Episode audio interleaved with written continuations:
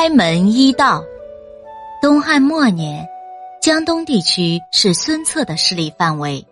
吴郡太守许贡见孙策在江东的势力不断扩大，便写信给汉献帝，请求将孙策调走，以免后患。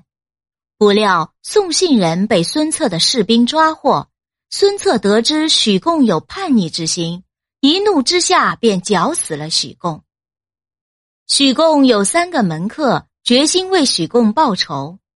有一天。这三个门客趁孙策在丹徒西山行猎的时候，埋伏在隐蔽的地方，突然向孙策发动了攻击。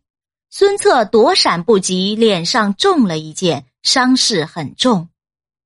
回府没几天，孙策便箭伤发作，医治无效而死。孙策临死前，将代表权力的寿印留给了弟弟孙权。要他励精图治，把江东治理好。孙策死后，孙权十分伤心，一直沉浸在兄长去世的悲痛之中。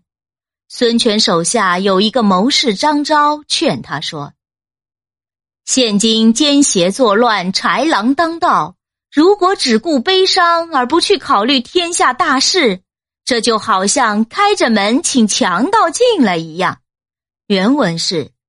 开门一道，岂不自招祸患？希望主公以国事为重，这样才能不辜负您兄长的嘱托啊！听了张昭的劝说，孙权止住悲伤，很快便振作起来。张昭请孙权换上衣服，扶他上马，视察军队。东吴从此有了新主，人心逐渐稳定下来。过了几年。吴与蜀、魏形成三国鼎立的局面，成为一方霸主。后来人们就用“开门一道”来表示开门请强盗进来，比喻引进坏人，招来祸患。一拱手作礼。